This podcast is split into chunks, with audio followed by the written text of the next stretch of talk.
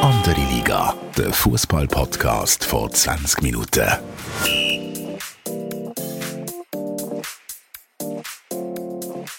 Willkommen zu einer neuen Episode von Andere Liga, der Fußball-Podcast von 20 Minuten. Mein Name ist Tobias Wedermann, Sportchef von 20 Minuten und ich bin im, wie immer mit dem Fabian Febo Rauch, mit dem wunderbaren Fabian Febo Rauch. Entschuldigung, nicht, dass du wieder traurig bist. Febo, wir haben einen ganz speziellen Gast heute äh, bei uns im Hotel.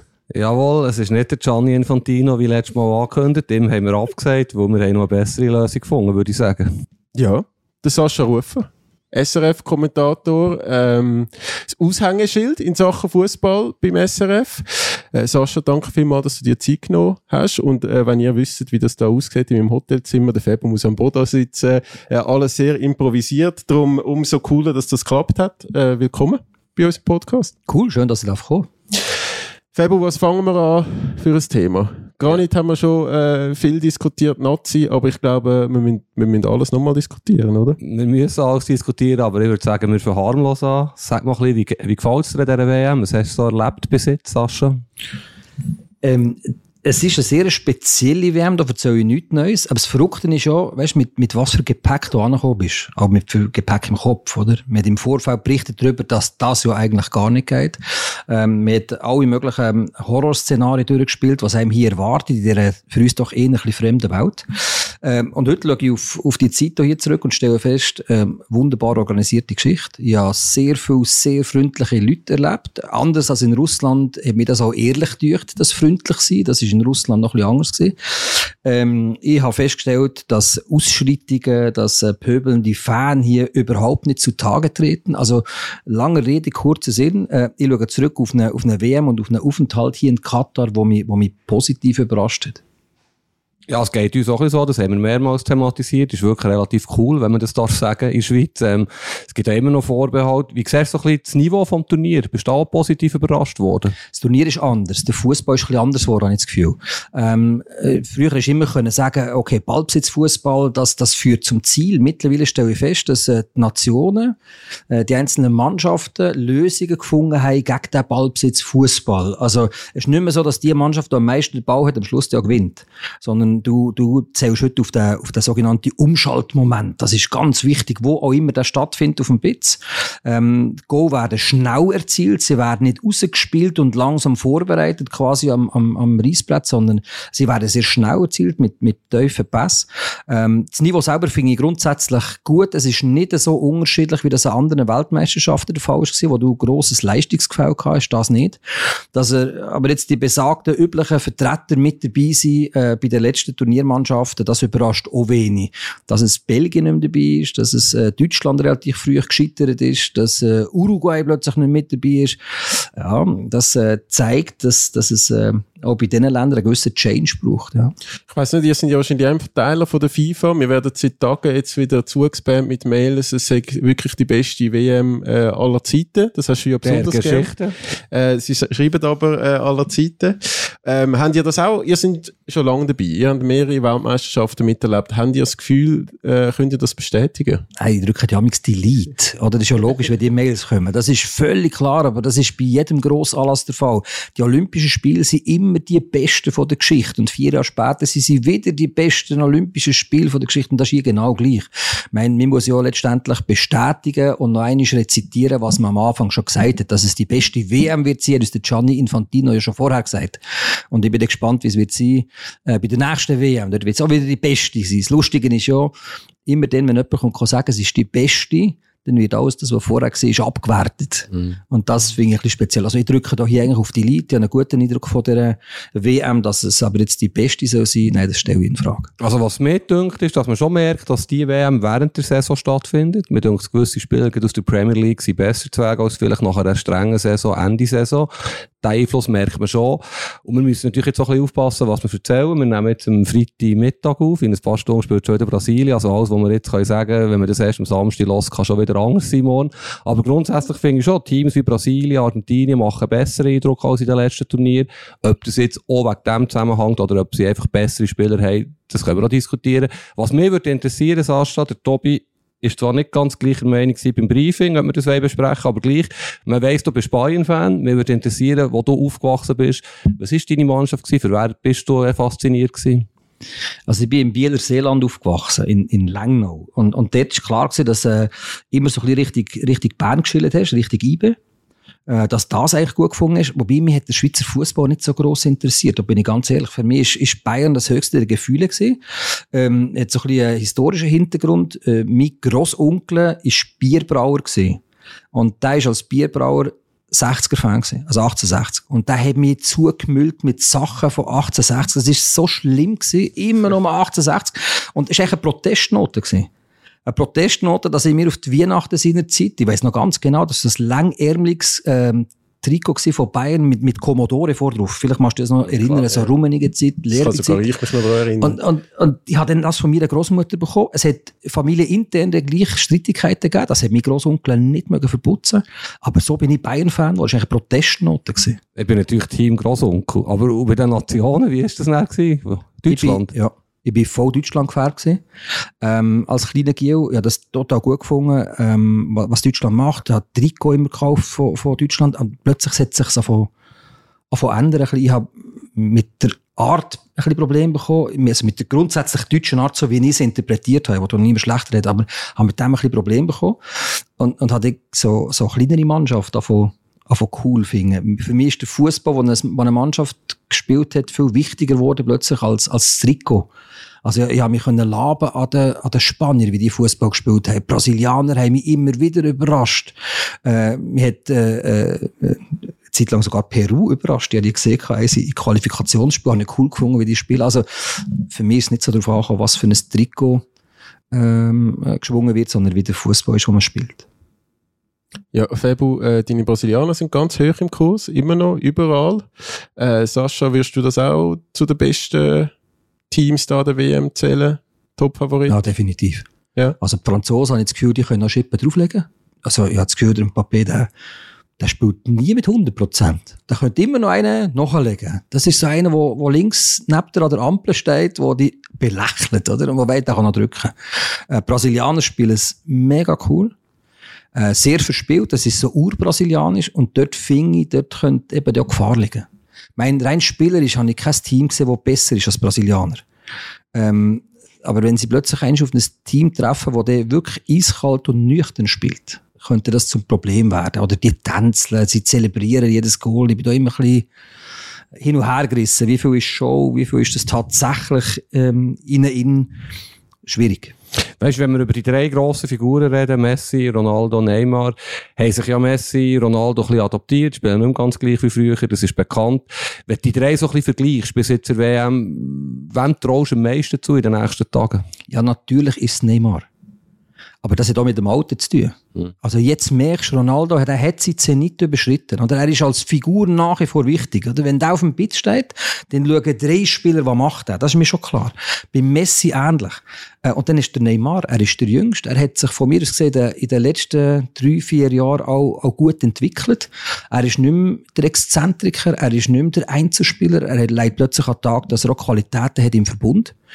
Ähm, bei Messi kennt man Qualitäten, äh, man weiß, was der Messi kann leisten ähm, es ist seine letzte Möglichkeit, seine letzte Chance. Für mich sind die Argentinier nicht unwiderstehlich. Da muss ich schon sagen, wenn ich Quali angeschaut, äh, Quali Gruppenspiel angeschaut habe, Puff. Ah, das wird hart in dieser K.O.-Phase. Aber um auf deine Frage Antwort zu sagen, glaube ich schon, Neymar ist der, der mich am meisten überrascht, weil er am wenigsten auffällt. Ja, einverstanden. Also schlagzielenmässig, äh, klar, dort, wo er sich verletzt hat im Serbien-Spiel, ist nachher Ausnahmezustand gewesen, äh, bei der brasilianischen Presse. Aber äh, also bis jetzt an dieser WM kein Skandal, gar nichts. Gut, bei uns Coiffeur-Thema hat er ja gehabt, bei uns wäre das vielleicht wieder anders thematisiert worden.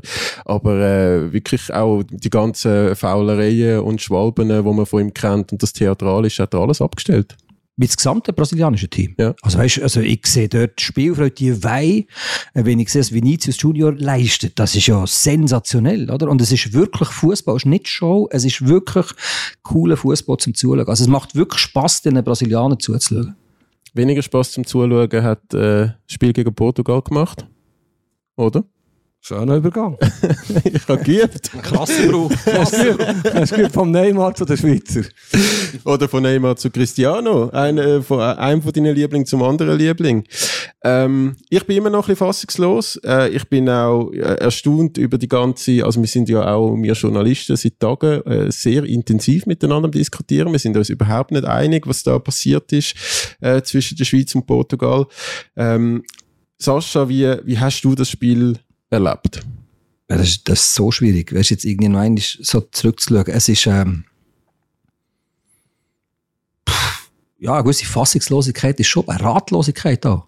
Haben wir die, im Vorfeld haben wir die, die Schweizer Mannschaft so überschätzt? Sind wir die eventuell äh, so, wie soll ich sagen, so eingenommen von der eigenen Stärke, dass wir dem Portugal nicht grosse Aufmerksamkeit geschenkt hat? Das muss ich mir, habe ich mir selber gefragt, oder? 6-1. Und nicht nur 6-1, sondern de facto hat ja die Schweiz genau 17 Minuten können entgegenhaben. Und dann äh, nicht eine Sekunde. Ähm, hat man das Portugal unterschätzt? Zwischen der Schweiz und Portugal, da ist äh, nicht eine Stärkeklasse gewesen, da sind Galaxien gewesen. Also da muss man schon äh, brutal so sagen. Und die Schweizer sind nie in der Lage dem Portugal auch nur irgendetwas entgegenzuhaben. Da haben die Schweizer haben wirklich an einem Fels gerüttelt. Da muss man so krass sagen und im Nachgang zu analysieren, was es gelegen ist. Also allein nur mit einem schlechten Tag lässt sich das nicht erklären. Definitiv nicht. Aber weißt, wir haben uns ja alle vorbereitet auf den Match. Wir haben erwartet, einen engen Match, so wie die letzten Turniere gelaufen sind. Vielleicht ein 0-0, vielleicht ein 1-1, vielleicht eine Verlängerung, irgendein Geniestreich wird den Match entscheiden. Hättest du es für möglich gehalten, dass die Schweiz dermassen zusammenbricht? Nein, das haben wir nicht. Aber wir haben im Vorfeld ja auch darüber diskutiert, auch bei uns. Ähm, mit, mit dem Benny, mit dem Salz, aber auch mit dem Renato Schatz, mit meinem, mit meinem Assistent, oder? Und wir haben dann gleich ein bisschen zurückgeschaut und wir haben auch Sachen ausblendet. Äh, Im Vorfeld ist geschrieben worden, und gesagt worden und im Empfinden zurückgeblieben, man hat Portugal eins noch geschlagen in Genf. Hm? Und wir haben ausblendet, dass wir Wochen vorher in Portugal keine Chance hatten. Einfach keine Chance. Und wenn man zurückschaut, haben wir auch festgestellt, nicht nur in Portugal haben wir keine Chance gehabt. Bei, bei, bei Nations League, beim Final Nations League hat uns Ronaldo an die Wand gespielt, letztendlich. Ja, der hat einen Unterschied ausgemacht. Auch keine Chance gehabt, eigentlich. Und natürlich hat die Schweizer Mannschaft hat Fähigkeit, aber es muss dann wirklich alles zusammenpassen. Und in dem Fall hat genau nichts zusammenpasst. Einfach gar nicht. Wobei man muss schon sagen, in Lissabon, wir sind glaub, äh, du bist ja mit mir da gewesen, Febo, gell? In Lissabon ist es schon ein anderes Team gewesen, wo auf, auf im Feld gestanden ist, wo sich dort äh, auch komplett untergegangen ist gegen Portugal. Die Hoffnung ist halt ein bisschen da gewesen, glaube ich, wegen dem Spanien-Spiel, wegen Italien der Gruppenphase, wegen Frankreich letzte EM, dass man die Grossen kann ärgern, dass vielleicht äh, die Hoffnung um war, dass man vielleicht die Grossen lieber hat im Achtelfinale als jetzt irgendwie ein Schweden oder ein Marokko oder ein Japan, wo man, wo man dann vielleicht wieder äh, Favorit gewesen wäre und, und rausgefallen ist. Ähm, ich bin aber immer noch bei dieser Taktikfrage. Und ich finde, der Muri kommt viel zu gut weg in den letzten Tagen. Ich, ich, ich, Gut, also wir haben geschrieben in NZZ, der hat sich verzockt, das haben alle geschrieben. Wir haben die Frage aufgeworfen, kann ein Trainer ein 6-1 im Achtelfinal überleben? Ist er nicht beschädigt in Zukunft? Er ist schon nicht einfach davon gekommen, denkt mir. Oder wie hast du das so ein bisschen miterlebt? Nein, also ich bin ähnlicher Meinung. Also, man muss schon sehen, also ich habe kein UEFA Pro-Diplom. Also ich bin nicht ausgebildeter Trainer und darum ist es auch immer schwierig, dann einem Trainer zu sagen, was er eigentlich alles falsch gemacht hat, oder taktischmässig. Aber man hat schon gesehen, so wie der Muri hat spielen hat das offenbar definitiv nicht funktioniert. Für mich ist aber jetzt am, am wie soll ich sagen, nicht ein Schaden entstanden, wo man muss sagen, man muss den Murat Yakin in Frage stellen. Äh, der Murat Yakin, der, der, der muss auch viel noch lernen, natürlich. Das tönt immer so, so väterlich. Aber es ist ja so, er ist noch nicht so lange Nationaltrainer. Der Rückschlag ist heftig, das ist so, aber, aber es wird ihn weiterbringen. Ich zweifle eigentlich nicht, nicht direkt am, am Murat Yakin. Nein, zweifle ich nicht. Er hat einfach in das Boot hineingehört, wo, wo, wo einfach das Ufer nie erreicht hat. Aber weißt, wir haben mal telefoniert zusammen, wir zwei, wegen einem anderen Match, und haben dann über die Kader äh, geredet von Murat Yakin, etwa vor sechs, sieben Wochen, ich weiß nicht mehr genau. Und ich habe ja dann schon das Gefühl gehabt, wenn irgendwie im Silvan Widmer oder im Ricci auf der anderen Seite etwas passiert, hat die Schweiz ein Problem. Jetzt ist Silvan Widmer ist krank, sie hat nicht können spielen. Warum wirft er alles über den Haufen? Er könnte ja, klar können wir es immer besser wissen im Nachhinein, aber das haben wir ja schon vor dem Match diskutiert, er könnte ja einfach den Elvedi rechts rausstellen. Akanji hat bei Manchester City auch schon in Viererkette rechts gespielt, wäre verschenkt. Aber warum muss jetzt das ganze System, über, hat er sich überschätzt? Muri ist ein Schachspieler, so interpretiere ich ihn. Also er, er interpretiert im Vorfeld, was für eine Lösung könnte man haben, und dann müssen die Spieler die, die Lösung ausführen. Ich bin äh, ein bisschen verklüpft bei der Kader dass er auf die beiden, also auf Ersatz für die beiden Außenverteidiger äh, verzichtet. Ich bin echt davon ausgegangen, er spielt dann, wie früher unter dem Petkovic auch, eine klassische Dreierkette mit fünf im Mittelfeld, die richtig absichern, aber auch dort hat es keine Lösung gegeben. Der Eddie Milson hat im dritten Spiel die dritte Position gespielt und spätestens nach sieben Minuten, nachdem die Portugiesen schon zweimal durch sind, hast du gesehen, von oben zumindest haben wir es gesehen, das funktioniert nicht. Das wird zum Problem. Und Portugiesen haben das super adaptiert. Ich glaube tatsächlich, es ist, äh, ja, es ist, äh, das ist ein Crash gewesen. Das hat nicht funktioniert. Das wird, wird Murat Yakin auch eingesehen haben. Ich finde, äh, die Erklärung hat mich am Anfang ein bisschen gestört bei der, bei der Kaderbekanntgabe, oder? Das heisst, wir brauchen keinen Ersatz. Wir haben im Mittelfeld Leute, die es ausführen können. Also mit dem sagt ihr ja eigentlich, der Ersatz im Babu oder Lotomba ist weniger gut als die Option einen ungelehrten losführen. Das finde ich noch speziell. Als ein Babu, als Lotomba Beispiel, würde ich mich ja, schon ein bisschen komisch fühlen. Der braucht es mir auch offenbar nicht mehr, würde ich wahrscheinlich denken. Und mir da gemerkt, dass, dass das, so wie wir es jetzt gespielt haben, definitiv nicht funktioniert. Die Fälscher glauben ja immer noch, sie sind einfach nicht nominiert worden, weil er Französisch nicht kann. Nein, das, wobei das ist eine einfache Geschichte. Ich verstehe die Welscher noch ein bisschen, wenn sie das so denken, aber da die, die, ja, die röste Grabengeschichte, die, die, die passt nicht ins System. Der Muri ist überzeugt von dem. Da muss man ihm lassen und der hat es durchgezogen und, und ja. Ich, ich finde es jetzt gerade ein spannender Moment in diesem Gespräch, wo wir zwei haben ja zusammen geredet vor dem Serbienspiel. Per Zufall haben wir uns im Lift gesehen. Vielleicht darf ich das erzählen. Du hast mir gesagt, du hast das Handy auf Flugmodus. Es ist so ein wichtiges Spiel. Du willst keine äußeren Einflüsse. Du müsstest dich konzentrieren. Du setzt den Ton. Ich kann mich erinnern, vor vier Jahren, Top-Adler-Affäre, hast du den Ton gesetzt, mit was du erzählt hast. Es ist extrem diffizil, deine Rolle, extrem wichtig. Wie war es diesmal gewesen, im Serbienspiel, im Portugalspiel? Du bist dir ja logischerweise bewusst, was du für eine Wirkung hast. Wie schwierig ist das? Also es ist schwierig gewesen, aber wir lernen ja aus allem, oder? So wie der Verband finde ich viel gelernt hat aus dieser Doppeladler-Geschichte, haben auch wir äh, viel gelernt, Renato Schatz und ich, zusammen auch mit meinen Vorgesetzten, aber auch mit dem Benny und, und Salzi, wir, wir haben immer wieder über das diskutiert, oder? Wie kann man äh, gefeit sein vor solchen Sachen? Und äh, wir haben auch hier im Vorfeld vom Serbienspiel gemerkt, dass, äh, dass Provokation da ist, dass der Druck auch gross wird, etc. Und ich habe mich von dem ein bisschen probiert abzugrenzen. Ähm, ich bin mehr bedacht darauf, äh, zu sagen, was im Spiel geht und versuchen Erklärungen zu liefern, warum es so läuft. Ich bin der Meinung, dass das die Schweizer sehr gut gemacht haben in diesem Serbienspiel. Ich habe mich nicht probiert, auf Sachen einzulassen. Ich muss auch sagen, dass ich, dass ich die Geste vom, vom Chaka nicht gesehen habe. Ich habe aufs Spielfeld runtergeschaut, aber just in dem Moment etwas nachgeschlagen. Also ich habe es mit bloßem Auge nicht gesehen. Äh, ich habe gesehen, dass es die Rudelbilder gibt. Ich habe gesehen, dass Chaka natürlich wieder mit dabei ist. Aber ich habe gefunden, wer jetzt das Gefühl hatte, das serbische Spiel werde ohne Emotionen abgehen, der, der irrt. Also das haben wir alle gewusst, dass es nicht wird funktionieren. Absolut. Und beim Portugal-Spiel ist es noch eine andere Geschichte gewesen. Bei dem Portugal-Spiel äh, hey, sind wir auf der Tribüne gesehen und wir haben uns angeschaut. Der Dani Kern ist neben mir gesessen und ich weiss ja, nach sieben, acht Minuten den Kopfhörer mal stumm geschaltet und gesagt, hey, das kommt nicht gut. Da kommt ich, sage ich, ja, warum? Sage ich, ja, ich weiss ja nicht. Das ist ja gut gelaufen eigentlich. Ich habe dem Sender sogar noch gesagt. Sie machen das taktisch sehr gut hinterin. Und gleich hast du ein ungutes Gefühl bekommen. Und wo das eins noch passiert ist, haben wir uns wieder angeschaut und gesagt, ah, was, was, was macht er jetzt? Was, was ist er jetzt? Und dort ist es ein bisschen schwierig, wenn du siehst, dass die Mannschaft keine Chance hat, dass heute nicht der Tag ist, wo es irgendwelche Reaktionen geben können. Wie bringst du die letzten 60 Minuten noch über die Zeit. Weil du musst als Kommentator aufpassen, dass du nicht alles schlecht redest. Und gleichzeitig darf ja nicht als Kommentator Hoffnung versprühen, wo keine ist, wo du nervst irgendeine Stelle daheim. Mhm. Und das ist für mich ein schwieriges Spiel zum Kommentieren. Ich meine, wenn du mit dabei bist, wie das Team, das daheim Tausende zuschauen und Hoffnung setzen, wie das so zerleit wird. Was musst du denn da noch sagen? Ja, also ich kann mir das äh, gar nicht vorstellen, wie, also es muss ja wirklich äh, recht schmerzhaft. Für uns ist es schon schmerzhaft gewesen zum Zuschauen, aber das noch so in Echtzeit musst als Kommentator begleiten, äh, ja. Weißt du, irgendwann nervst du als Kommentator. Ja. Es geht uns allen so. Der, der schreibende Journalist, der, der schießt den Schreiber am Boden, oder, oder so.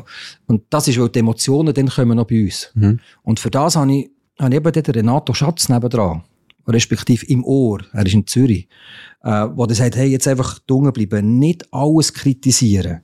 äh, nicht alles schlecht reden. Äh, weil wir haben ja nicht nur, also wir haben die Möglichkeit, miteinander zu reden, ohne dass es über einen Sender geht. Und ich habe ihm zwei, drei Mal auf den Knopf gedrückt und gesagt, was macht eigentlich der andere? Oder was macht jetzt das? Jetzt schau mal den an. Und dort hat er auch gesagt, nein, warte, du echt kommentieren und, und durchziehen, oder? Vielleicht müssen wir schnell erklären, Renato Schatz ist dein persönlicher Assistent. Wie würdest du ihn bezeichnen? Äh, er ist tatsächlich mein, mein persönlicher Assistent. Er ist eigentlich der Co-Kommentator ohne Stimme. Mhm. Also äh, ein völliger Fußball-Nerd, äh, hat selber einen Blog gehabt, ähm, hat äh, wunderbare Art, Fußball zu verstehen, ähm, ist sehr nüchtern in seiner Art und Weise. Er ist nicht einer, der in Kauer geht zum Lachen, aber doch eher ein bisschen trocken, hat aber äh, sehr viel Wortwitz, äh, sieht auch ein bisschen und, und hat die Fähigkeit, den Fußball zu lesen. Äh, für mich gibt es keinen besseren Assistent. Also wir machen das zusammen und es ist auch nie nur meine Leistung, sondern eben auch ein bisschen, ein bisschen unsere Leistung. Er hilft mir mit Infos, das heisst, er schlägt Sachen nach. Ähm, er liefert mir ähm, seine Einschätzung, aber er begleitet mich auch ein bisschen in meiner Tonalität. Mhm. Und darum kann ich eben so Sachen vermeiden, ähm, dass man himmelhoch jauchzend ist und auf der anderen Seite nachher auch schlechter. Ich bin immer noch bei allem schlecht reden.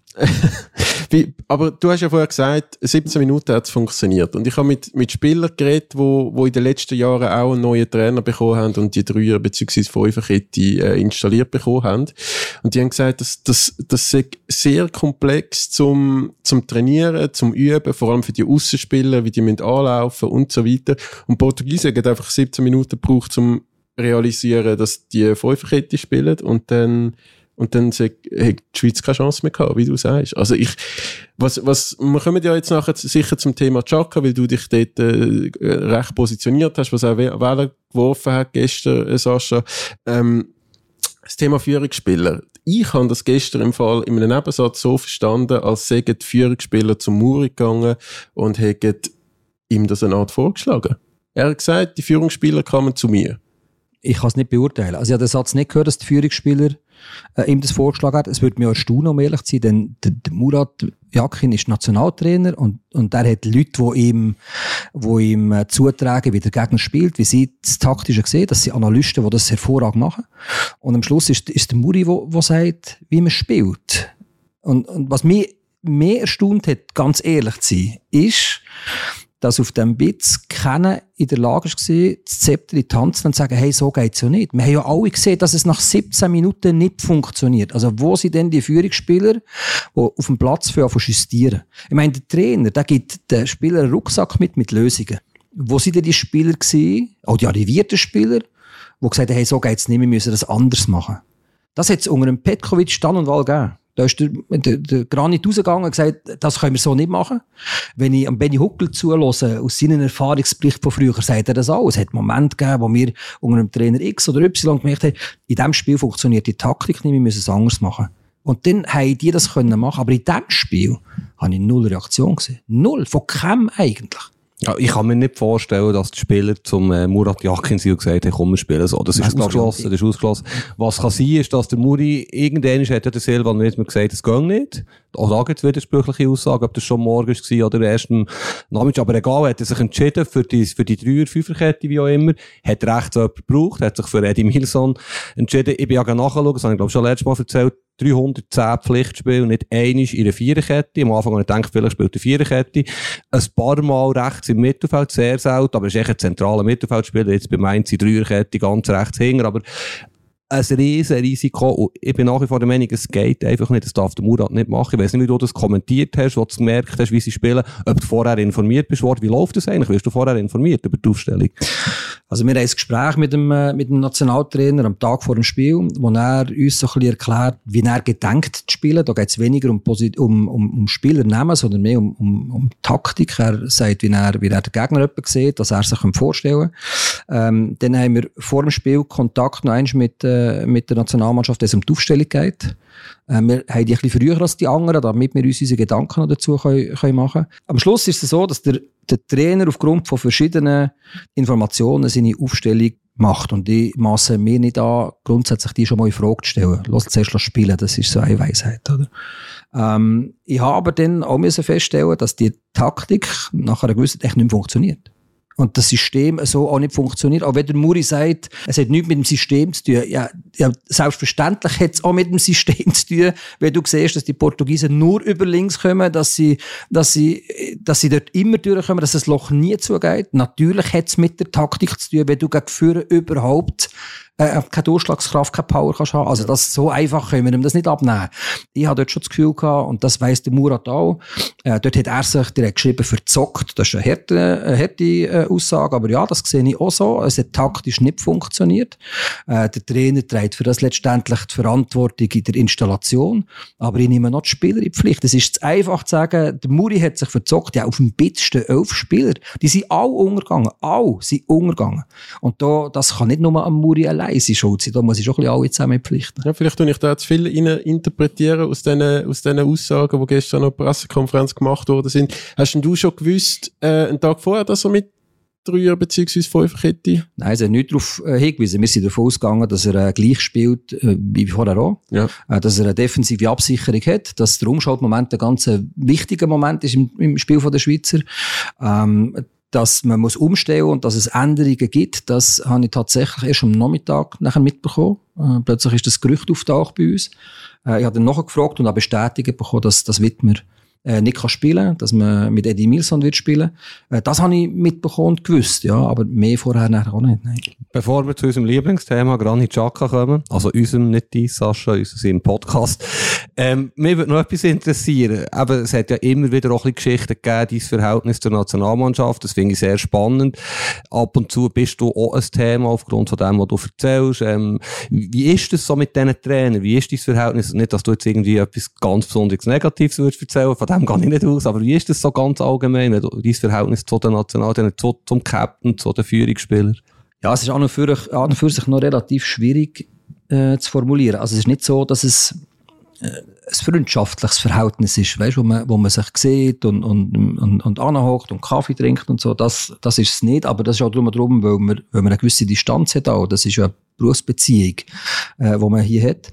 Ähm, mein Trainer und Fußballer haben nicht gern, wenn man kritisiert wird, oder? Das ist immer schwierig. Und, und wenn nachher einer seinen Kommentar dazu abgibt, das ist mir auch klar.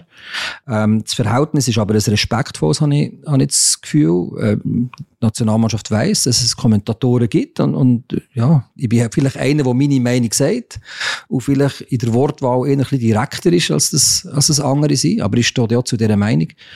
Ähm, ja, es ist dann, es ist, so eine Weltmeisterschaft ist dann nicht immer sehr einfach. Sagen Sie so, ja. Und wie hast du das vielleicht noch als Zwischenfrage äh, erlebt? Du bist ja von, von den deutschen Fußballfans vor allem äh, extrem abgefeiert worden auf Social Media nach dem Kamerun-Spiel, glaube wie du die ganze Seferovic-Szene kommentiert hast. Hast du das überhaupt mitbekommen? Ich habe es mitbekommen, ja, aber ich habe da eine gewisse Distanz zu allem ein bisschen, weil ich genau weiss, dass, äh, dass es auch die anderen gibt. Also ich habe auch schon auf Berndeutsch gesagt, auf den Sack bekommen, für, für das, was ich gesagt habe, wie ich es gesagt habe. Und jetzt haben wir mich gefeiert für die eine kleine Szene.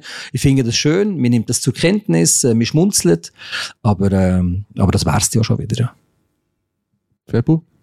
Wenn wir zum Granit. Ich würde vorschlagen. Ja, ein gutes Thema, ein gutes Thema. Also grundsätzlich, wir haben hier schon ein paar Mal über ihn diskutiert im Podcast. Ich habe relativ deutlich meine Meinung gesagt über sein Verhalten. Ich finde, es geht nicht, wie er sich verhält. Wir haben ja mal, oder mehrmals in der NZZ geschrieben, guter Captain, schlechter Captain. Ich habe die Frage aufgeworfen, ist er ein würdiger Captain von der Nationalmannschaft mit seinem Verhalten? Ich bin der Meinung, nein. Das habe ich geschrieben, oder haben wir geschrieben, andere Medien, und das ist ja das Spannende hier, es nimmt dann so eine Eigendynamik an.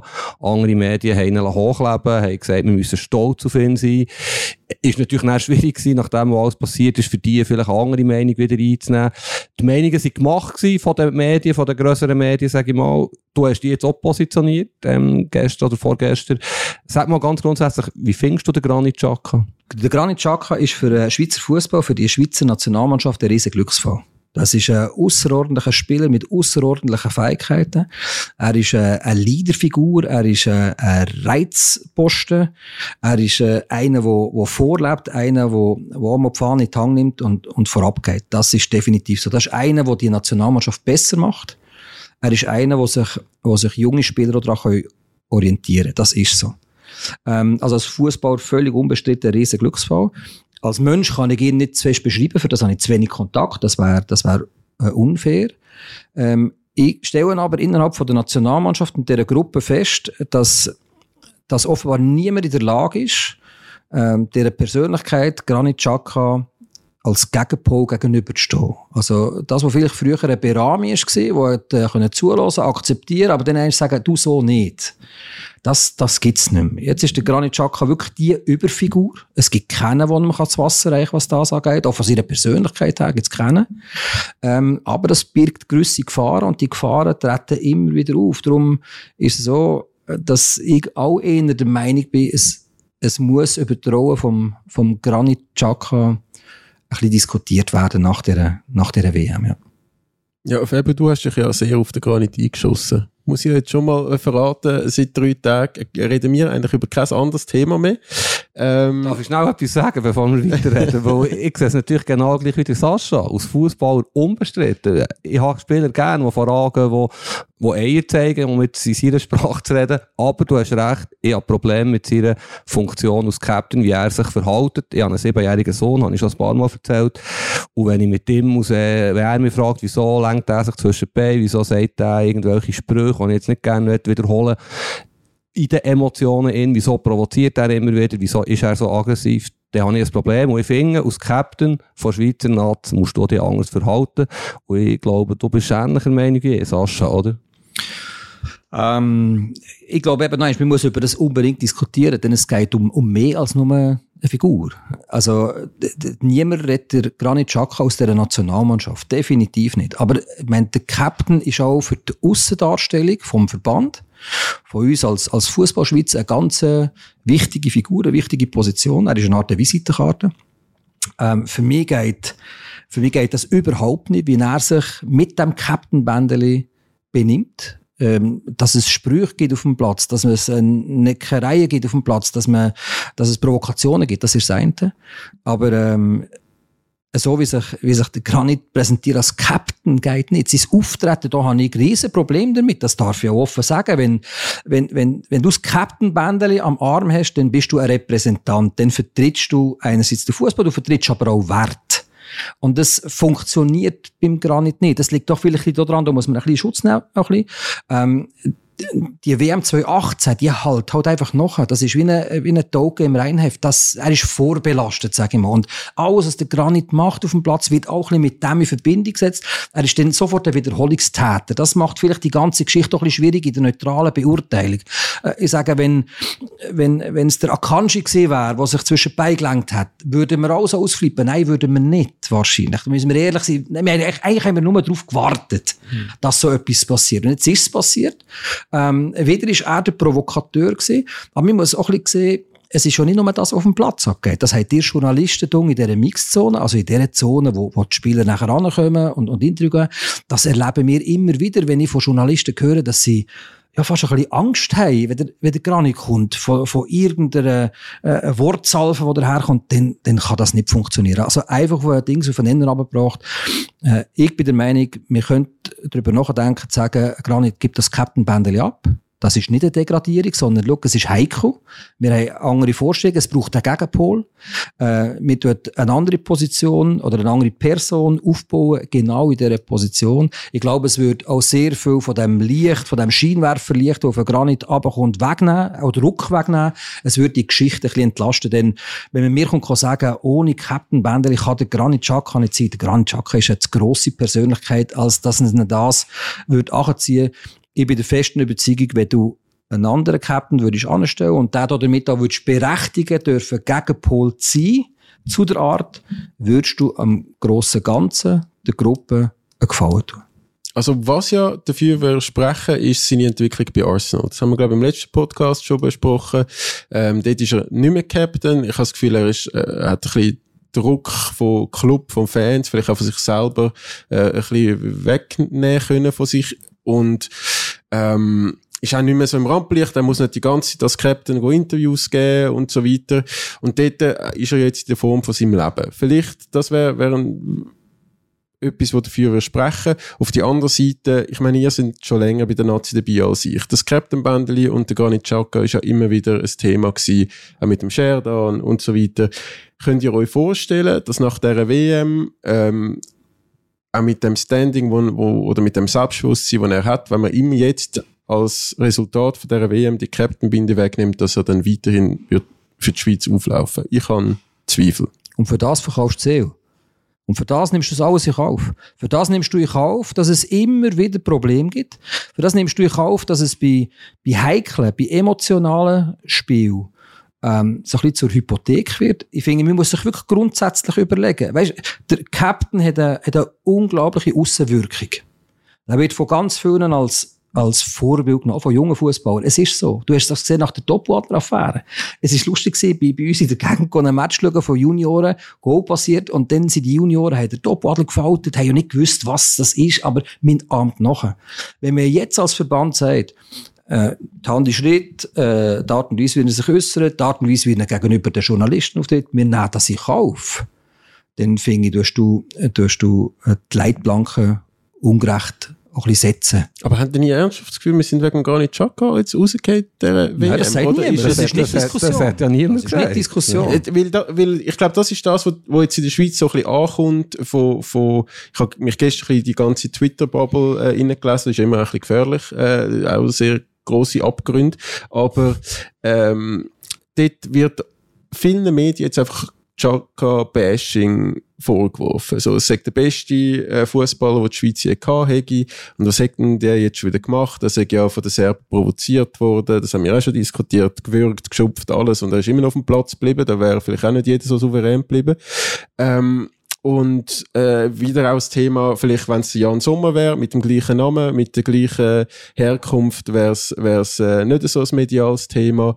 Ähm, könnt ihr das auch ein bisschen verstehen, ihr zwei, wo, jetzt, wo den Chaco jetzt eher kritisch sehen, oder geht es wirklich einfach darum, dass, dass ihr findet, er repräsentiert die Schweiz nicht so, wie er sollte? Ja, das sind ganz verschiedene Themen. Wir diskutieren jetzt im Moment darüber, ob der Granit Xhaka, sagen wir jetzt mal so, ein würdiger Captain für die Schweizer Nationalmannschaft ist. Das hat doch nichts damit zu tun, ob sie 6-1 verloren haben. Es geht einzig und allein um sein Verhalten, um sein Auftreten. Und vielleicht kann man ja hier sagen, du, Sascha, hast, glaube ich, vorgestern, am ich weiss auch nicht, auf eurem Sender ja das auch angesprochen und auch ihn in Frage gestellt. Du hast ja nicht gesagt, der darf nicht Captain sein, du hast in Frage gestellt. Logisch gibt es eine Schlagzeile in den, in den Medien, wenn du das sagst. Wir haben das geschrieben in der NZZ, es gibt andere Medien, die so geschrieben haben, noch ein bisschen krasser als wir. Irgendwo habe ich gelesen, sogar er sei ein Schand, was ich natürlich nicht finde. Aber ich finde, mit seinem Verhalten schadet er sich selber eine Nationalmannschaft und was ja dazu kommt, und das ist eigentlich das Spannendste auf deine Frage. Ich glaube, im Verband hat es niemand, der ihm Paroli bietet. Oder es fällt ja dort ich glaube, der Murat Yakin hat es ein bisschen probiert. Im Frühling hat es zwei, drei Situationen gegeben, sie sind ein bisschen aneinander geraten, der Chaka und der Murat. Aber es hat weder in der Mannschaft, noch vom Trainer, noch im Verband glaube ich, jemand, der ihm kann, ähm, Stirn bieten Das zeigt, dass sie ihn acht Monate lang vorbereitet. Sie sind dreimal auf London geflogen, für dem Chaka zu sagen, hey, habt ihr zurück. Und was passiert? Er missbraucht wieder ein Match für seine persönlichen Abrechnungen. Und ich finde fast am schlimmsten das mit dem Liebli. Das finde ich wirklich sehr, sehr schlimm, was eine politische Dimension annimmt, wo sehr subtil ist. Ja, man nimmt alles in Kauf. Was mich stört an der Geschichte noch eins, er ist ein Wiederholungstäter, wenn ich das grosse Wort darf brauchen. Ähm, und wieder tut man es einfach abspielen, auch er selber. Er spielt es einfach ab, es kommt kein Sorry. Er hat sich für die Geste nie entschuldigt. Er hat nicht gesagt, sorry, wir sind sicher, das hätte ja nicht sollen. Nein, es wird einfach hingenommen. Er tritt nicht einmal vor die Medien gross, oder? Er schleicht dann nachher noch davon. Das muss man auch ganz klar so sagen. Das Yashari-T-Shirt, das ist ja sehr suspekt. Begründung, warum was man das in diesem Match macht. Er hätte ja auch gegen Brasilien so können mal laufen wir auch gegen Kamerun und so. Hat er nicht. Nein, ausgerechnet in dem. Und dann verkauft er eigentlich alle zusammen noch ein bisschen verblöd in der Interpretation, so wie ich es habe. Äh, nein, ich glaube, man muss schon sehr differenziert äh, ans Werk gehen. Es kritisiert niemand der Spieler Granit Xhaka. Das ist unbestritten Top-Geschichte. Er zählt zu den Weltklasse-Spielern. Man darf das Wort wirklich so brauchen. Aber ich habe den ähnlichen Eindruck äh, wie der Fabu. Ähm, wenn man ihm sagt, mach's denn nicht, bist ruhig, tu bitte nicht. Und dann passiert einiges im Match so etwas. Und er ist wieder im Mittelpunkt, muss ich doch sagen, wie ist denn das nächste Mal, wenn wir gegen ein Land spielen oder gegen einen Gegner spielen, wo eventuell so eine emotionale Komponente könnte mit dabei haben. Es wird wieder schief gehen. Und ich stelle auch fest, in den Rückmeldungen, die ich bekomme, ähm, die Leute haben einfach die Schnauze voll von diesem Benehmen. Es geht ums Benehmen von einem Spieler. Mir hat einfach die Schnauze voll, wie er sich benimmt. Und, und wenn das, ich sage, ein Spieler ist äh, und nicht der Captain ist, dann wird der Druck und der Fokus von ihm einfach ein bisschen weggenommen. Und darum habe ich schon das Gefühl, man muss es diskutieren, man muss äh, die Captain-Frage diskutieren, äh, man muss aber auch beim Verband mal ein bisschen darüber nachdenken, wie, wie, man, wie man das begleitet, weißt du, im Wording begleitet. Äh, wenn ich höre, ja, es ist ja nicht so schlimm gewesen, das passiert halt, dann muss ich schon sagen, also, wenn mein Sohn so etwas würde machen, dann würde das häschern. Und wenn ich als Juniorentrainer sehe, dass einer von meinen Junioren so etwas macht, würde das häschern, weil man das nicht akzeptiert. Das sind nicht Wertvorstellungen, die ich, auf ganz viele Leute haben.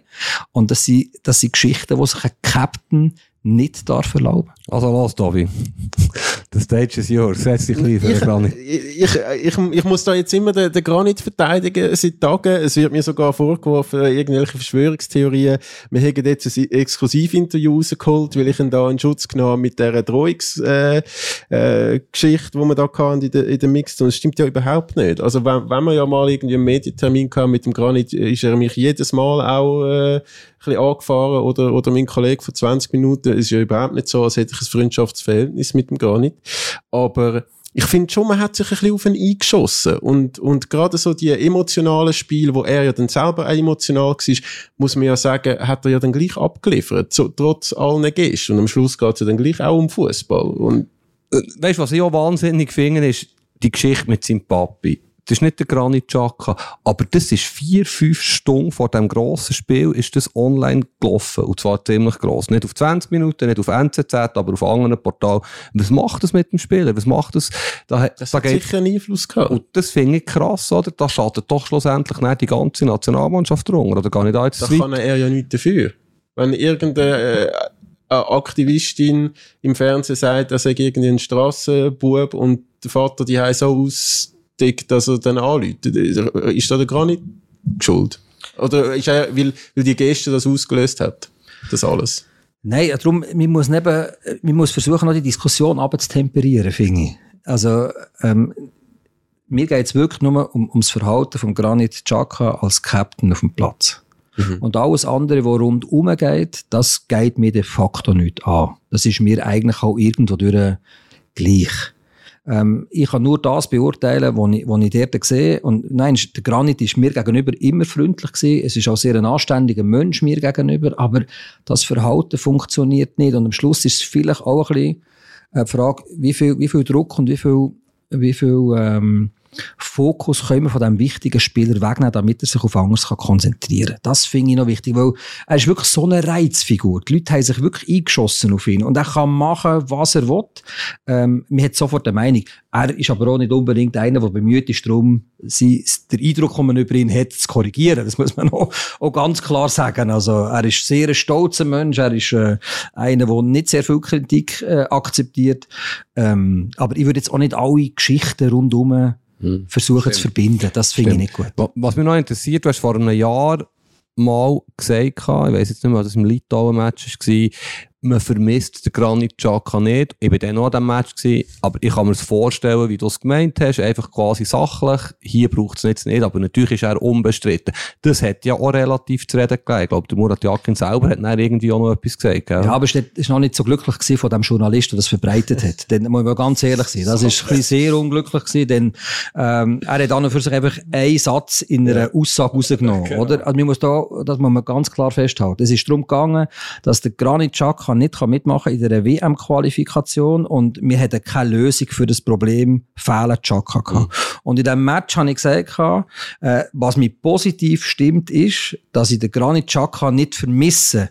Denn Freuler und Zakaria machen das gut, sie lösen äh, das Problem, respektive sie klären das Fehlen vom Chaka auf ihre Art und Weise. Also ich stelle fest, die Nationalmannschaft hat eine Lösung gefunden für das große Problem, oh, wir müssen ohne Granit Chaka spielen. Und wir hat dann am, am Murat Yakin nach dem Match um die Ohren gehauen, der Rufer hat gesagt, der Chaka vermisst man nicht, er braucht es eigentlich nicht mehr. Da habe ich Muri seine Reaktion schon verstanden. Mhm. Er hat es doch ein bisschen, ein bisschen korrigiert. Äh, mir ist es eigentlich auch gleich gewesen, weil ich ja gewusst habe, was ich gesagt habe. Darum, äh, äh, ja. Ja, ich bin dabei gewesen. Äh, die, die Schlag Schlagziele hat man so, so wählen. Ähm, von, von Muri. Ähm, was glaubt ihr denn passiert jetzt in der nächsten Woche? Bis zum nächsten äh, EM-Quali-Spiel ich habe das Gefühl, der, der, so wie ich das interpretiere, einmal der Granit ist der mächtigste Mann in dem Schweizerischen Fußballverband. Ich habe das Gefühl, da passiert gar nichts. Du darfst. Ja, sag nur mal. Ich glaube nicht, dass nichts passiert. Ich meine, es wird weitere Schlagzeilen geben in den nächsten Tagen, vielleicht auch Wochen. Ähm, ich, ich kenne den Granit auch viel zu wenig, um zu beurteilen, wie er mit dem jetzt umgeht. Es kann ja auch sein, dass er irgendwann sagt, habe die Nase voll, ja, das nicht nötig. Ähm, ich bin der Granit Xhaka, wieso wird immer wieder angefeindet? Das ist eine Möglichkeit. Das geht gar nicht passiert, glaube ich nicht. Das Thema ist zu gross. Ich würde mir vom Verband wünschen, dass er hersteht und vielleicht auch mal etwas sagt, wie es der Sascha gesagt hat. Ich meine, die Gesten, die Aktionen, da könnte man doch auch mal sagen, sorry, das geht nicht. Das ist ganz einfach, sorry zu sagen, und ich bin provoziert worden, ich habe mich schlecht verhalten, darf mir nicht passieren, ich bin gehabt. So etwas wäre schon cool gewesen, wenn das passiert wäre. Ich finde, man kann die Frage diskutieren, anderen Captain. Ich fände jetzt der Akanji, vielleicht kannst du noch sagen, wenn du würdest sehen, sehr eine gute Lösung, wo er die nächste Generation oder halbe Generation nachher ist, in den nächsten Jahren ein Leader wird sein, wahrscheinlich die nächsten fünf bis zehn Jahre, in meinen Augen fähig wäre, das Amt zu übernehmen. Ich habe das Gefühl, es passiert gar nicht. Weil man muss sich überlegen, was ist, wenn etwas passiert. Oder jetzt ist die Sache ein bisschen gekocht. Äh, mir, mir stellt das Captain die Frage, wenn der Verband jetzt reagiert, und man plötzlich beim ersten äh, Quali-Spiel im März sieht, der Granit läuft ohne um, dann wird das natürlich von außen, insbesondere von uns Medien, als Degradierung interpretiert. Es ist Sport, um jetzt etwas krass zu ändern. Äh, wenn der, wenn der eigentlich als nur der Granit. Wenn der Granit Chaka sagt, ich verzichte darauf, äh, ich finde, es darf jemand anderes das machen und so, ich konzentriere mich auf das, das ist eine Geschichte. Wenn der Muri sagt, aus dem oder dem Grund, ich, ich habe im Moment das Wording nicht, wie sich der Verband jetzt noch erklären will. Denn der Verband hat, das ist der kleine Vorwurf, den ich mache, an das Ganze rundum. Ich finde, man hat wieder eine Chance verpasst. Man hat sehr viel richtig gemacht, muss man sagen, im Vorfeld. Das, äh, der Adrian Arnold und sein Kommunikationsthema haben wirklich vor dem Serbispiel vieles richtig gemacht. Jetzt gibt's die Geste. Und da gibt's ja eigentlich nur etwas anstehen und sagen, hey, sorry. Weil dann wäre das Verständnis bei den Leuten da gewesen. Dann haben gesagt, okay, er ist nebenan geschaltet so what. Aber dann nichts sagen, dann noch der Auftritt in der Medienzone, dann noch die Art und Weise, wie der Verband redet. Ich habe einen super Chaka gesehen, er hat alles richtig gemacht. Also, man, man hat nicht ein Funken Kritik aufkommen an der Leistung oder an der Person. Ja, da sind Positionen gemacht, da wird nichts passiert. Du hast kein Verständnis, Tobi, auch für unsere Argumentation oder dass man den Granit auch kritischer kann sehen als du. Klar sehe ich das. Ich habe einfach wirklich das Gefühl, man hat sich äh, ein bisschen auf ihn eingeschossen und man wartet wirklich nur darauf, bis er den nächsten Fehler macht, bis er den nächsten... Er ist halt einfach eine, eine, eine grosse Figur. Er ist wie ein bisschen kleiner als der Federer mit Ecken und Kanten. Und das wünsch, würde sich, glaube ich, im Feder auch ganz viel äh, wünschen, dass er ein bisschen mehr Kante hat, dass man ein bisschen mehr auch über ihn schreiben und ihn kritisieren. Das ist ja fast schon Kritik an ihm wiederum, dass, dass er zu langweilig ist. Und jetzt hat man so jemanden, wo, wo ein bisschen Ecken und Kanten hat und emotional ist und, ähm, und er kann es einfach auch niemandem irgendwie recht machen. Ich finde, wir haben genug manchmal gesagt, was er für ein grossartiger Spieler ist. Wir ja. haben den SFV genug manchmal auch gelobt. Aber das Beispiel mit der Mixzone. Klar ist doch der, hat doch der den Anschiss mit uns zu reden in der, in der Mixzone zu, zu SRF ist er gar nicht gegangen. Ja, aber, äh, aber wenn er nicht gekommen wäre bei uns, hätte er nachher auch Kritik bekommen, so, er hat sich rausgeschlichen und er ist nicht angestanden und einen schlechten Captain. Wenn er ansteht und emotional ist, macht, macht es uns nicht recht. Eben, ich, ich, ich, ich, sehe mich eigentlich nicht auf der Mission, den Chakra zu verteidigen. Ich bin irgendwie das Gefühl, der Einzige, der das nicht alles so schlimm sieht.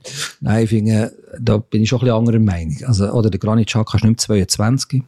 Der Granit Xhaka ist Captain. Äh, mit seinem Amt, mit seinem Alter, mit seiner Erfahrung, mit seiner Reputation sind auch gewisse Pflichten verbunden. Und wenn die Pflicht nur ist, anständig zu sein, dann ist auch das eine Pflicht. Und wenn du ankommst und sagst, ich gebe dir Antwort, wenn du eine gescheite Frage stellst und wenn es eine Scheißfrage ist, das ist sein Wort dann sage ich dir nichts, dann zeigt die Art und Weise, wie respektlos er eigentlich zumindest in diesem emotionalen Moment wenn es denn noch emotional ist, eineinhalb Stunden oder eine Stunde nach dem Match, äh, wie das dort für ihn war. Wie gibt es zwei Sachen auch hier? Ich, ich pflichte dir auch ein bisschen bei. Äh, sich jetzt einfach einzuschiessen auf einen Granit Xhaka ist unfair, denn man muss schon sehen, wir diskutieren über eine Person. Aber hinten dran verstecken sich auch. Das ist auch ein Grund, warum man sich gerne das Captain Bändeli bei ihm würde wegnehmen und einem anderen geben. Ähm, dass sich eben auch nicht alle immer hinter ihm können verstecken können. Denn Freuler, Zakaria und, und auch die anderen Leistungsträger in diesem Team haben gegen Portugal auch versagt. Da ist keiner angekommen und hat das Heft in die Hand genommen. Es verstecken sich eben sehr viele sehr gern hinter dem Granit Xhaka und seiner Aura und das darf eben auch nicht sein. Also es hat keiner gehabt, wo, wo angestanden ist und gesagt, der Granit so nicht. Es ist auch keiner angegangen und, und, und hat, äh, hat das Heft in die Hand genommen. Also ich bin voll der Meinung, wir dürfen uns nicht einschießen nur auf einen, auf einen Granit. Das wäre völlig falsch und, und es geht auch nicht um die Leistung vom Granit. Aber man muss schauen, dass einfach ein gewisses Gleichgewicht wiederhergestellt ist. Im Moment interpretiere ich es von außen als grosses Ungleichgewicht. Und ich finde, so eine Pattsituation, so wie es jetzt entstanden ist, denn jede Reaktion, die jetzt kommt, wird es reden geben. Wollen wir zum Abschluss noch ein bisschen über Sascha reden? Unbedingt. Ist ja fast spannender. Ähm, du hast ja ab und zu polarisiert mit der Aussage in den letzten Jahren. Wie, wie siehst du deine Rolle? Du hast ja, ähm, du bist extrem bekannt. Wenn du irgendetwas sagst, hat das landesweit oder mindestens deutschschweizweit grosse Beachtung. Ist das für dich manchmal schwierig? Ja, natürlich ist es schwierig. Weil, weißt, de facto möchtest du ja nicht etwas sagen und dann äh, provozieren und dann sollen die Leute durchdrehen. Das ist ja, das ist ja nicht das, was du eigentlich als Kommentator hast. Ich habe gelernt in den 20 Jahren, dass offenbar die Art und Weise, wie ich etwas sage, äh, polarisiert. Die Leute finden es gut, die anderen finden es nicht gut. Und Meinung zwischen die gibt es fast nicht. Ähm, darum ist es nicht ganz einfach. Ich habe auch gelernt, mich zurückzunehmen. Also, es gibt nur diesen Weg. Halt, ich muss nicht zu allem eine Meinung haben. Und, und ich habe zwar auch so eine Meinung, aber ich muss sie nicht immer äußern. Und wenn, versuche ich sie vielleicht ein bisschen dezidierter zu äußern. Darum bin ich auch selten bei Podcasts dabei. Das ist auch so ein Grund. Weil, äh, weißt, wenn du, wenn du untereinander schwätzt, kannst du eine Meinung von dem vis-à-vis akzeptieren, kannst du sie abgleichen und dann hast du eine Meinung. Und wenn du sie rauslässt vor einem Mikrofon, ist sie halt einfach gesagt. Und wenn du ein Match kommentierst, ist es eben anders als die Schreibenden. Die können anderen anschauen und eine Meinung äh, entstehen, indem die diskutieren. Ich schaue und ich mache gerade eine Meinung. Ich urteile. Und das macht mein Job so schwierig. Und da gewusst, es ist schwierig, solange ich Grundsätze einhalte, wie niemand beleidigen, sich eben nicht auf jemanden einschießen, das grosse Ganze versuchen zu sehen, zuerst denken, dann reden, ähm, kann ich es einigermaßen so gestalten, dass, äh, dass es funktioniert. Wie gehst du mit dieser Kritik um? Also ich habe jetzt so die, aufgrund von der letzten Tage mit dem, mit der Granit-Begegnung und auch auf gewissen Aussagen, die der Fäber und ich gemacht haben im Podcast vor der WM, so erste Mini-Kritik, Shitstorm-Erfahrungen gesammelt und es hat mich jetzt nicht so wahnsinnig bewegt. Aber bei dir hat das wahrscheinlich ein ganz anderes Ausmaß auf sämtlichen Social Media Kanälen, äh, eben die Medien, die dann darüber berichten, die dann auch sich über, über dich urteilen, ob du einen guten Job machst oder nicht. Wie lässt du das an dich an? Nicht mehr, ich lasse gar nicht mehr mich an. Aber das hat auch Zeit gebraucht, um das zu erkennen und, und um das zu realisieren, dass es nicht darfst. Äh, die letzten Jahre sind ja geprägt von einer, von einer technischen Entwicklung. Oder? Social Media ist aufgekommen. Ähm, jeder hat Gelegenheit, mittlerweile seine Meinung zu deponieren, auch schriftlich depo zu deponieren, nachhaltig zu deponieren. Äh, du kannst fast jeden erreichen via Social Media Kanal. Du kannst sofort deine Meinung kundtun. Ähm, das ist eine andere, wie soll ich sagen, ein anderer Schwall an Rückmeldung als vielleicht noch vor 15 oder 20 Jahren, was Leserbriefe gegeben hat. Heute ist es nicht der Fall. Du kannst unmittelbar deine, deine Meinung äußern. Äh, für mich ist es sehr einfach. Ähm, ich kümmere mich nicht gross darum. Also Social Media ist äh, ein Umfeld, wo ich nicht daheim bin. Mhm. Ich bin einfach nicht mit dabei, als Konsument, unter falschem Namen zum Teil, damit ich äh, kann schauen wie, wie fließen die Informationen, was ist so eine allgemeine Haltung. Ähm, ich, ich, ich höre eigentlich gar nicht gross daran. Was ich aber hingegen wahrnehme, sind einerseits Tendenzen das kannst du ja warnen, oder? Wenn, wenn alle, ja, Anführungszeichen, selbst die Medien sagen, der liegt falsch, oder wenn sie es diametral anders würden sehen, als ich es im Match gesehen habe, dann nehme ich das sehr wohl zur Kenntnis.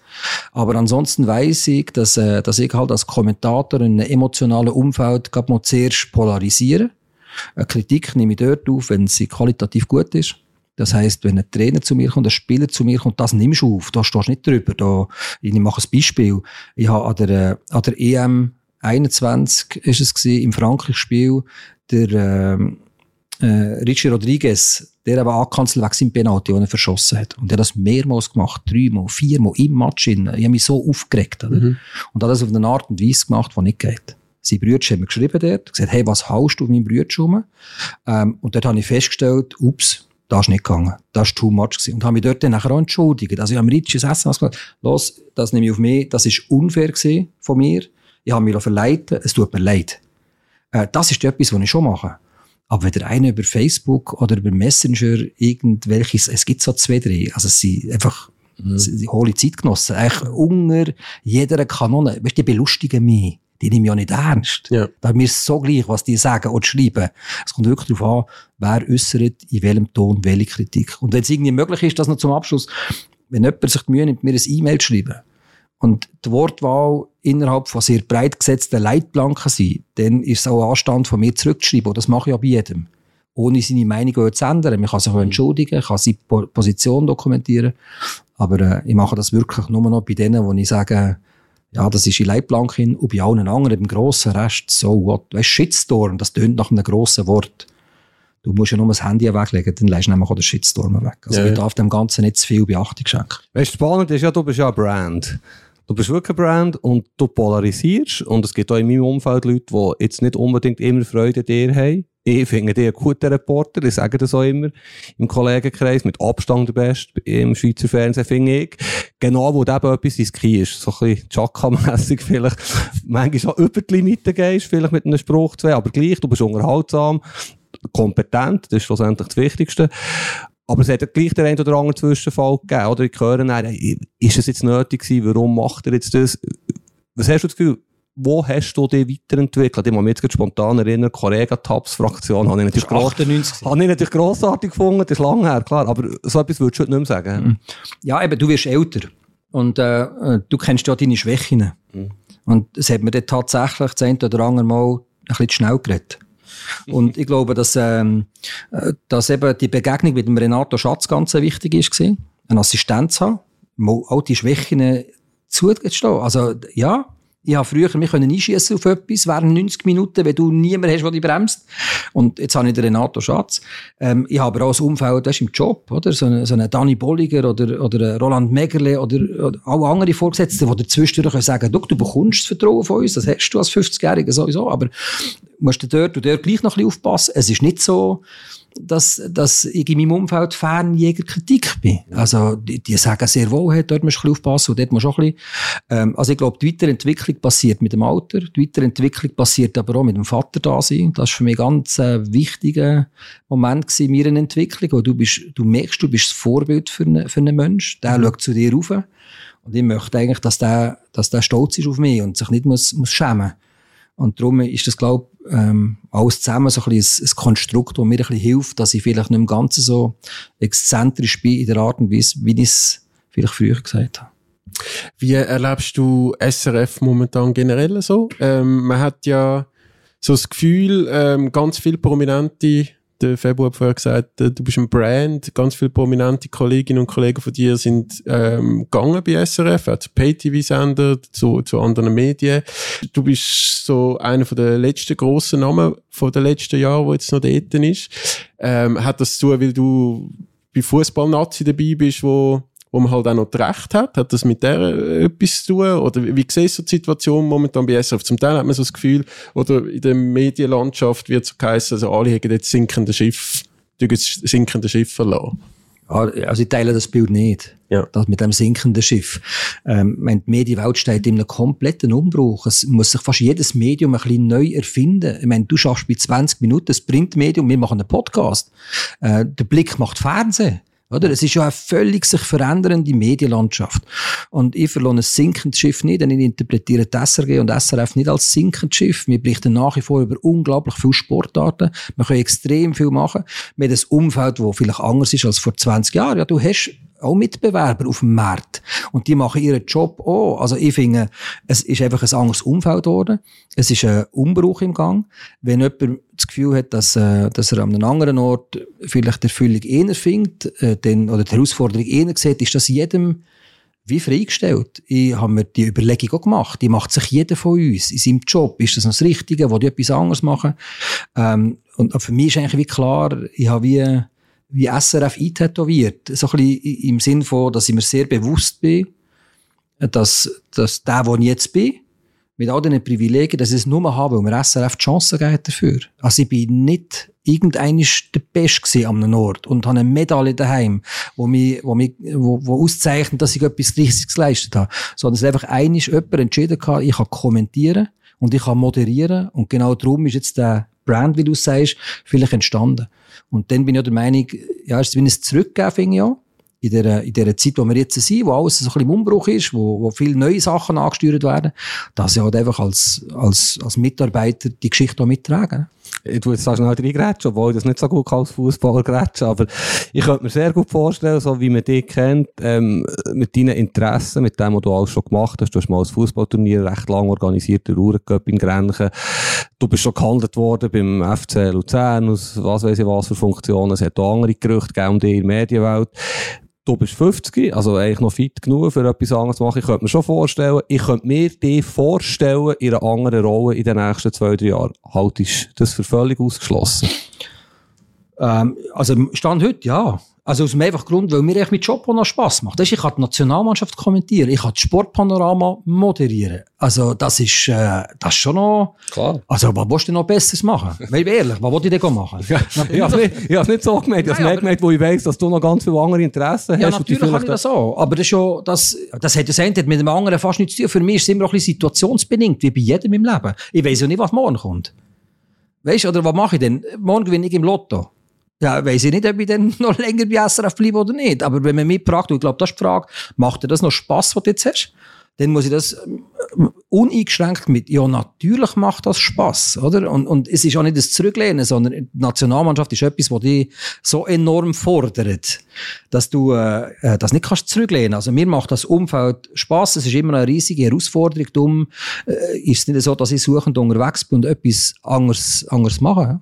Aber Fußballbusiness so generell, wie es ja auch schon ehemalige Kollegen von dir gemacht haben, äh, wie zum Beispiel FC St. Gallen, Matthias Hüppi, könntest du so etwas vorstellen? Also eben Luzern ha- haltet sich ja, glaube ich, hartnäckig, immer noch ein bisschen. Ich war ein Sportchef beim FC Grenchen, das ist noch lustig. ich bin dort äh, mit dabei gewesen, ich habe ein Fußballturnier als Turnierdirektor organisiert. Äh, ja, viele Sachen können machen, aber das Fernsehen nie beiseite gelassen. Ich arbeite nicht 100% beim Fernsehen, was mir immer wieder die Möglichkeit gibt, auch kleinere andere Jobs zu machen, andere Sachen zu machen, Neues zu entdecken, äh, Neues, äh, Neues auszuüben. Das bereichert meine Arbeit, die ich mache beim Fernsehen. Aber dass ich den Mut hat, von heute auf morgen etwas ganz anderes zu machen, äh, das, das glaube ich nicht. Jetzt wollte ich zuerst gerade sagen, oh, hast du gesehen, er weicht auf, er macht das fast wieder Murat Yakin, aber am Schluss wirst du konkret geantwortet. Was ich kürzlich gesehen habe, du wirst benotet. Äh, Völlig überrascht gewesen, ich habe irgendwo gesagt, Community, Sascha Rufer. Ähm, zwei Fragen. Schaust du deine Noten an und tut dir noch benoten bei 20 Minuten, Tobi? Wir tun den nicht benoten, nein. Nein, also ich meine, äh, äh, bei 20 Minuten, das ist bekannt, wir machen auch nicht alles richtig und sind auch nicht immer fehlerfrei und wir sind auch froh, wenn ich nicht jede, für, für jede Aktion und jeden Artikel äh, eine Note bekomme. Also ich finde eben, die, die Medienschelte gegenseitig äh, zum Teil einmal nicht so. Ja, ist eben Community. Nicht gegen Community, sagen wir, das ist die Meinung von, von, einem, von einem grossen Plenum, wo der bei dieser Geschichte mitmacht. Jetzt okay, aber um deine Frage zu beantworten, nein, ich schaue es nicht an. Ich habe 2014 äh, aufgehört mit dem. Es hat aber bis 2014 gebraucht. Ich bin in Brasilien gesehen, da reist du allein um, du weißt nicht so recht, wie, wie, wie kommt deine Art an, du weißt nicht so recht, bin ich gut oder nicht gut, wo ja alle beschäftigt sind. Und dann bin ich so auf der Suche nach mir selber auch ein bisschen gewesen und, und habe dann ein, eine Art des Coaching äh, in Anspruch genommen, nach der WM. Ganz bewusst echt zum, zum, zum Schauen, auf was kommt es eigentlich drauf an und was nicht. Und das hat mir schon ziemlich geholfen. Im Sinne von, dass ich heute sehr wohl weiß, jetzt, was ist denn eigentlich wichtig an Rückmeldung und, und was nicht. Darum, ich lade der Community und auch den Leuten, die eine Meinung haben, ihre Meinung. Das ist mein Zeichen von Respekt ihnen gegenüber. Ähm, aber Noten von der Community belasten mich weder im Positiven wie im Negativen. Glauben wir das? Ich glaube, du kein Fußball, der sagt, er schaut seine Noten nicht an. Aber du hast es jetzt sehr überzeugend dargelegt. Nein, es ist wirklich auch so. Also ich, ich kann nicht gross Kommentare lesen, was ich nicht sage, dass ich es gar nicht mache, eben nicht gross, oder? Es geht um Tendenzen. Ja, ja. Aber es, es trifft mich nicht mehr. Es ist okay. Gut, wir sollten zum Schluss kommen. Wir haben alle zu tun. Vielleicht ein Punkt, der mich noch interessiert. Du bist ja nicht nur ein Brand, sondern auch ein Promi. Darf man so sagen, oder? In der Schweiz. Ähm, kürzlich habe ich gelesen, du eröffnest mit deiner Partnerin eine Weinbar. ist, ist, das, ist das richtig? Oder was Das machst stimmt. Nein, das ist wirklich wahr. Also, äh, wir übernehmen eine Weinerei, also eine Weinbar und machen sie zur Weinerei. Äh, in der Gegend dort, wo ich wohne, also am, am Sursee herum. Das ist ein wunderschönes Lokal, ähm, eine tolle Geschichte an und für sich dahinter. Delian hat schon lange gerne etwas so machen Und ich habe das total gut gefunden. Ich bin kein Sommelier, ich bin auch kein Weinpapst, überhaupt nicht tätig. Ich habe den Wein einfach sehr gerne, ich habe Geschichten hinter dem Wein gerne. Und wir eröffnen nicht ein Weinbar neu, sondern wir führen ein Pro Projekt weiter eigentlich und, und gerne vielleicht so ein bisschen unsere Noten.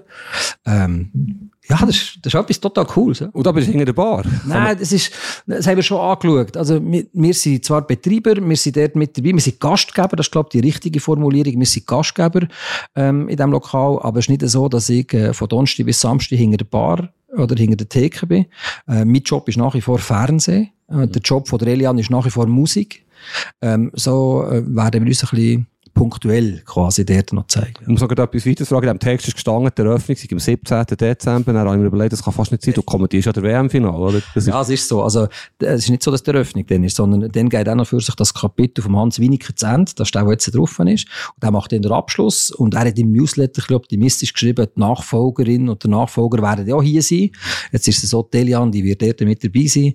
Und ich werde, werde hier sein und, und werde mich auf ein Final vorbereiten. Am 1.2. geht es nachher los. Ja. oh, das ist mein Geburtstag. Sicher nicht. Der muss nicht bei uns feiern, unbedingt. Interessiert zwar niemand, aber ist mir jetzt gut rausgekommen.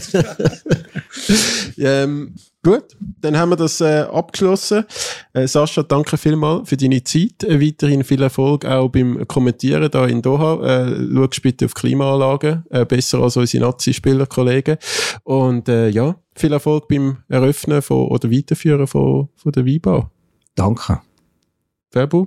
Merci vielmals. Andere Liga, der Fußball-Podcast vor 20 Minuten.